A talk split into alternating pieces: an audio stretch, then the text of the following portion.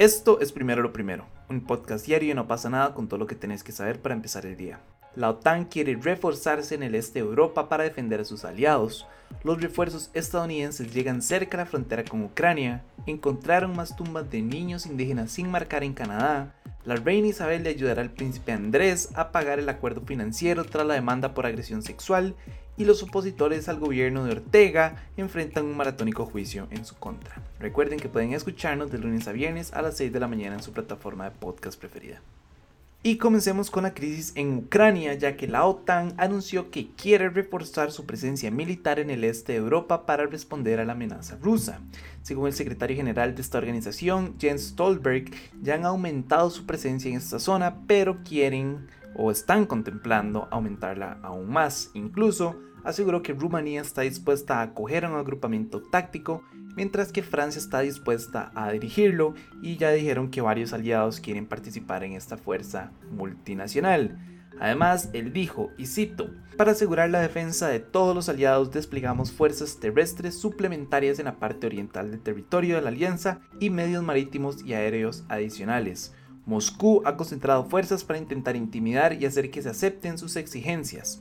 No sabemos lo que va a ocurrir, pero Rusia ha mostrado en el pasado que está dispuesta a utilizar la fuerza. Por su parte, varias decenas de paracaidistas estadounidenses llegaron a un aeropuerto en Polonia como parte de este refuerzo que les acabo de mencionar. Según los soldados, no se sabe cuánto va a durar la misión, pero los Estados Unidos prevé tener unos 4.700 soldados suplementarios en esta zona. Contando estos nuevos refuerzos, Estados Unidos tendría unos 10.000 militares en Polonia. Entonces pareciera que todas las fichas, como, como si fuera un tablero de Risk, como que se están acomodando a un enfrentamiento. Rusia ya ellos dijeron que van a sacar, o que están sacando y que han sacado parte de sus tropas de la frontera con Ucrania. Pero aún así las aguas están bastante pues pesadas y obviamente todo el mundo está preparando y se está, se está listando para lo que podría ser un eventual conflicto. No estamos diciendo que está sucediendo, nada más que, pues que está un poco tenso, está un poco tenso el ambiente con la posibilidad de que Rusia invada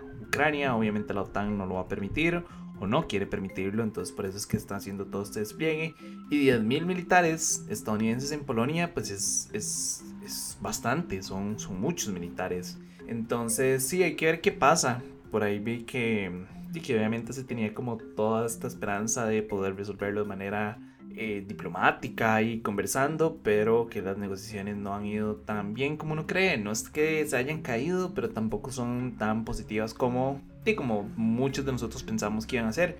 Entonces, pues sí, habrá que ver qué pues qué sucede y qué acontece con todo esto. Esperemos que de verdad no se dé un conflicto, porque a fin de cuentas, di, los que van a quedar en medio de este conflicto son los civiles y Ucrania, que di, nada más quería ser independiente y pertenecer a la OTAN y seguir con su vida y su flujo de vida, pero Rusia no lo puede permitir por temas que ya hemos hablado en este podcast. Probablemente, quizás el tema más fuerte es, sí, pues que con la separación del, del imperio ruso, de la URSS, pues Ucrania dejó de formar parte de este bloque y ellos todavía resienten montones como la pérdida de ese territorio, que además es un perfecto punto estratégico eh, marítimo. Entonces, pues uno sabe, o sea, uno, si uno conoce como todo ese trasfondo, pues se da cuenta que obviamente y Rusia quiere recuperar ese territorio. Entonces, nada, habrá que ver qué sucede. Esperemos que no pase más.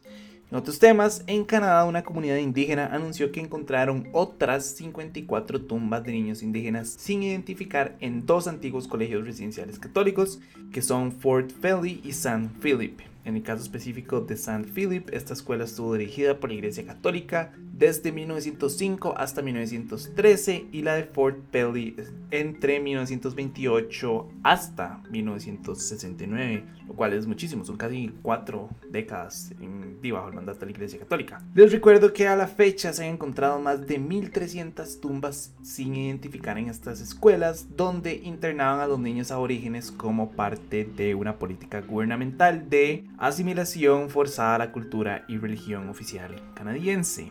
En total, unos 150.000 niños indígenas mestizos y esquimales fueron reclutados a la fuerza y internados en 139 de estas escuelas a lo largo de todo Canadá, donde fueron separados de sus familias pues, de su lengua y básicamente de su cultura. Y en esas escuelas pues miles murieron por desnutrición, enfermedades o negligencia. Esto ha sido un tema durísimo para Canadá. Ha sido una crítica enorme a nivel nacional, eh, perdón, internacional y a nivel nacional ha sido un, un, y pues ha sido un balde de agua fría y un recordatorio de, de una época de intolerancia y de racismo por parte del gobierno canadiense hacia las minorías y hacia cualquier persona que no pensara igual que ellos, especialmente pues cualquier persona que no formara parte de la iglesia católica o tal vez son más para, no sé, extinguir la iglesia católica me parece, como esto se agrega a la lista de pecados que tienen ellos en su contra.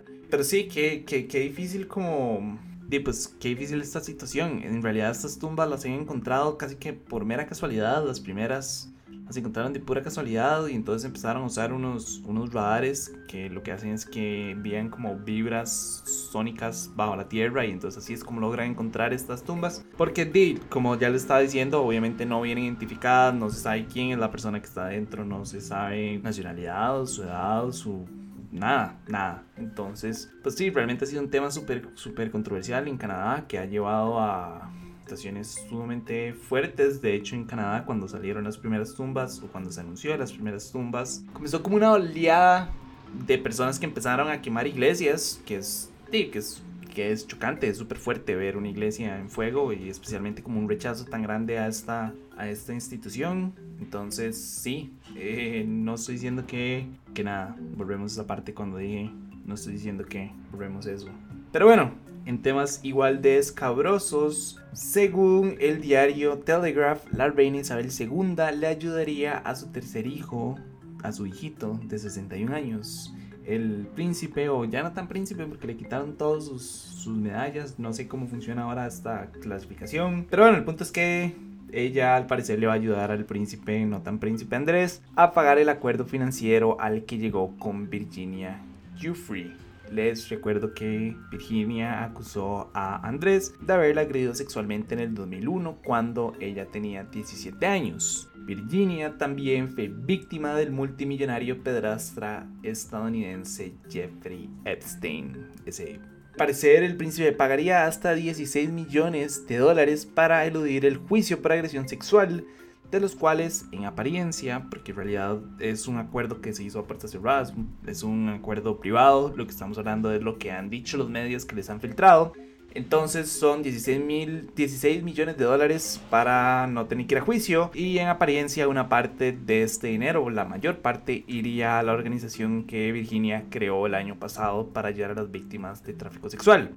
Si bien no se reveló eh, con cuánto dinero le ayudaría a la reina, este acuerdo obviamente ha generado un enorme descontento en Reino Unido donde los medios de comunicación y en realidad las redes sociales en general, la población, están tildando a Andrés de cobarde y de ser una persona acabada. En realidad Andrés desde hace muchísimo tiempo estaba acabado. Si no me equivoco fue en el 2000, ay no me acuerdo si fue como el 2009 o el 2016 y hay mucha diferencia entre ambas fechas. El punto es que básicamente en una entrevista le preguntaron sobre su relación con Jeffrey Epstein y este señor y el príncipe, tan príncipe, básicamente pues no mostró ningún remordimiento de ser compañero y ser un muy buen amigo de él porque eran amiguísimos. Entonces no mostró ningún remordimiento, más bien como que ridiculizó a las víctimas y dijo como que no, que todas esas acusaciones eran falsas y que no estaban justificadas, etc. Entonces desde ese momento como que él perdió todo el apoyo de cualquier persona de la sociedad que estuviera a favor de él y básicamente se convirtió en un marginado social porque, porque sí, se perdió de, la luz pública, perteneciendo a una familia real que todos sabemos que tiene como un cierto, no sé, son como las Kardashian, ¿saben? Son ya personas de, de figuras públicas. Entonces, obviamente lo, lo, lo desaparecieron de, de, la vida pública y estaba viviendo ahí su vida. Entonces, en realidad, desde hace muchísimo tiempo, este tema viene acabado y ahora pues la reina accedió a ayudarlo con sus deudas sexuales. Entonces, sí, qué duro ser esta señora, ¿saben? Qué duro tener más de 90 años y todavía tener que estar limpiándole los mocos a los hijos, ¿saben? Como tener que arreglarle todos sus problemas de nuevo, porque, dije, obviamente, lo que este me haga me afecta a mí como y como persona y como figura pública. Entonces, qué, qué difícil. Y obviamente esto también ha generado un montón de, de, de, comentarios negativos hacia la reina, de que por qué él está ayudando a él y que por qué le está dando como dinero. Y si en realidad él debería hacerse pues, responsable de, de, sus acciones. Todas las acciones tienen una consecuencia. Él debería asumir sus consecuencias y la reina básicamente, como ya dije, le está limpiando los mocos otra vez más dentro de esa familia que ya de por sí se sabe que han escondido un montón de cosas a lo largo de la historia real. Entonces, no sé, eso es otra, eso es otra institución que quería como desaparecer, ¿saben?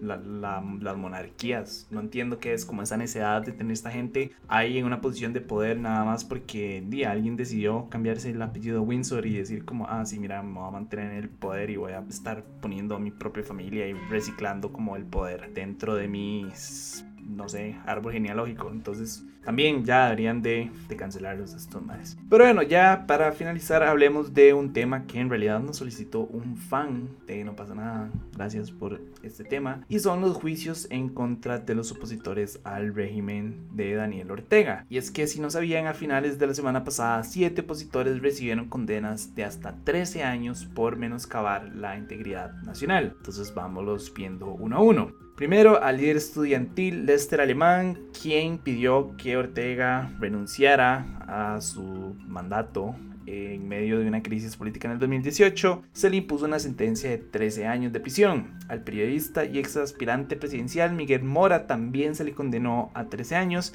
al igual que al activista Yasser Bado.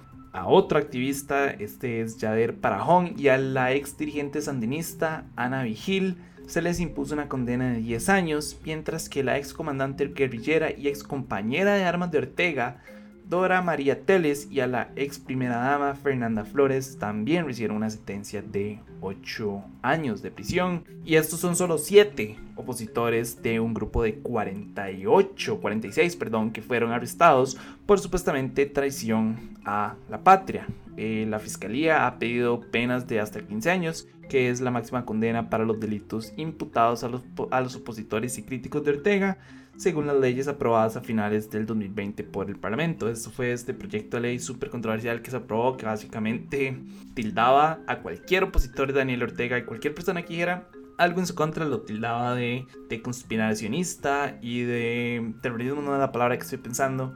Pero sí, básicamente menoscabar, hace, eso es lo que dice la ley, menoscabar la integridad nacional entonces, sí, básicamente lo que se le está acusando es por conspiración y traición a la patria, lo cual es una estupidez. Cualquier persona que diga algo en contra de Ortega y de su régimen, entonces es un traidor a la patria y tiene que ser juzgado como un traidor y por eso le están poniendo pena de 15 años a cualquier persona, de verdad, cualquiera que diga algo. Eh, esta semana también iniciaron los juicios en contra de los ex aspirantes a la presidencia, Arturo Cruz, Juan Sebastián Chamorro y Félix Maradiaga, acusados, adivinen también de qué, de conspiración y traición a la patria. Estos juicios pues se están extendiendo un poco más, por no sé por qué en realidad, pero se están extendiendo un poco más. Entonces nos vamos a mantener pendientes a ver cómo, de cuál es el resultado, pero no tengan esperanzas positivas porque probablemente vaya a ser igual que con las otras personas y se les imponga pues una pena de 13, 15 años, nada más por el simple hecho de querer sacar a Nicaragua adelante y ser un, candidato a la presidencia y querer ejercer su derecho de expresión y de libertad y de acceder a un puesto público, ya por eso se les va a juzgar como pues traidores. Entonces sí, que qué difícil la situación en Nicaragua, ¿verdad? Como, y como todas estas personas, estos 46 personas las desaparecieron nada más de un día para otro desaparecieron de la faz de la tierra y ahora van resurgiendo poco a poco. Eh, obviamente existe un montón de acusaciones en contra del régimen de Ortega en cuanto a a estos arrestos, diciendo que no los tratan bien y que es como súper inhumano el trato que les dan y que no hay comida, que los tienen ahí como en cuartos eh, aislados, etc. Entonces, que, pues que difícil. Obviamente, todos ellos dicen que no son culpables y las mismas familias dicen como que. O sea, se imaginan que es que a un hijo de uno lo condenen como un terrorista nada más porque salió y digo como, hey, Daniel Ortega renuncia al puesto y listo, y ya, y entonces por eso es considerado un, un terrorista y lo condenan como un terrorista y pase 15 años de su vida en una cárcel por el simple hecho de decir eso. Entonces de verdad que es como y pues en realidad es una situación súper difícil y yo no sé por qué a veces nosotros pensamos que son cosas que suceden en otros países lejos de Costa Rica y no, esto es nuestro vecino, es Nicaragua y esto obviamente tiene repercusiones directas en Costa Rica, entonces creo que como costarricenses de verdad deberíamos estar pendientes de lo que pasa con pues nuestros vecinos tanto al norte como al sur. pero sí, eso fue todo por hoy. Su apoyo hace posible primero lo primero. Recuerden que pueden apoyarnos en patreon.com slash no pasa oficial. Y para seguir informándose, recuerden suscribirse a nuestro newsletter diario que pueden encontrar en nuestras redes sociales. De nuevo, gracias y me escuchan mañana. Chao.